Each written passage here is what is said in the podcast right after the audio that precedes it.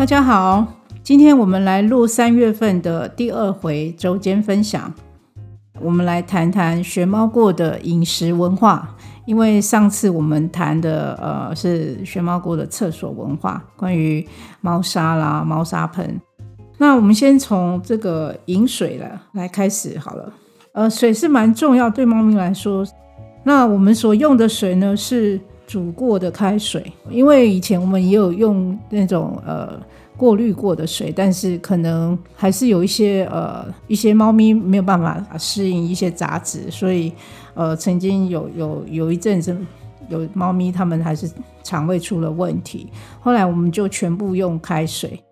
那我们也储备了至少一周的这样的水来备用。那我们的每一个水盆都是每天要换洗的，不会让他们喝前一天没有喝完的水。那要保持这个干净的饮水，不然的话，有些猫咪它们真的很敏感，就是宁愿不喝。那我们也有电动的饮水器，这两种就是都有提供在公共区域，然后也有提供在他们独立的这个住的这个空间里面。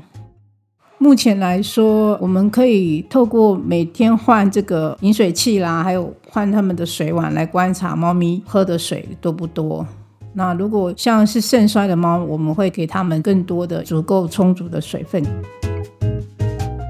那接下来我们来谈谈吃的部分。嗯，我觉得这个部分可能有很多是我们还有待改善的地方，但是我们还是很愿意跟大家说明，我们现在熊猫公猫咪们的吃是有什么样子的呃饲料或罐头。我目前是干食跟湿食都同时给的。有些猫友想要捐赠呃罐头给我们，我们是很很乐意接受的，但是。如果是想要捐饲料给我们的话，我们可能会呃看一下是不是符合我们目前猫咪们的需要。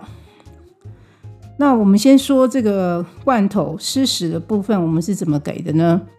我们会呃所有中途猫咪都吃到一个碟子分量的罐头，它是有一到两个主食罐跟呃两个到三个左右的副食罐混在一起，然后加上水。来给猫咪吃，目的主要就是让我们能够在喂食这个罐头的时候，能够顺便观察到猫咪的食欲，还有它们的精神活力是不是正常。那因为猫咪有些很不爱喝水的，我们也借着给这个罐头的时候呢，让它们多补充一点水分。所以我们看到有些个性很害羞的猫咪，它们也会很期待这个每天喂罐头的。的时刻来临，它们那种很迫不及待的眼神啊，有的还会尖叫啊等等，让我们很确定，嗯，这些爱吃的猫咪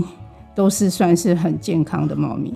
那有时候我们会加一些呃水煮的鸡胸肉，或者是呃没有加调味来给他们吃新鲜的鱼，但是所有给他们呃吃的这些湿食都是已经熟的，我们并没有提供生食给我们的猫咪吃。那接下来讲我们的干食的部分，就是饲料的部分。那因为现在熊猫过有三分之一左右都是。就是年纪比较大的中高龄的猫咪，所以我们在选择饲料上面，呃，也有蛮多元化，又有点复杂。就是针对一般猫，我们会给室内猫啦、安二七啦、呃 F 三十二、马恩吉等等这些不同品牌的干饲料来轮流替换给一般正常的猫咪吃。那关于老猫的话，我们会给呃高龄猫的饲料，因为它的磷含量会比较低一点。那如果是肾衰的猫，或者是有其他嗯，突然有肠胃问题，或者是呃，它的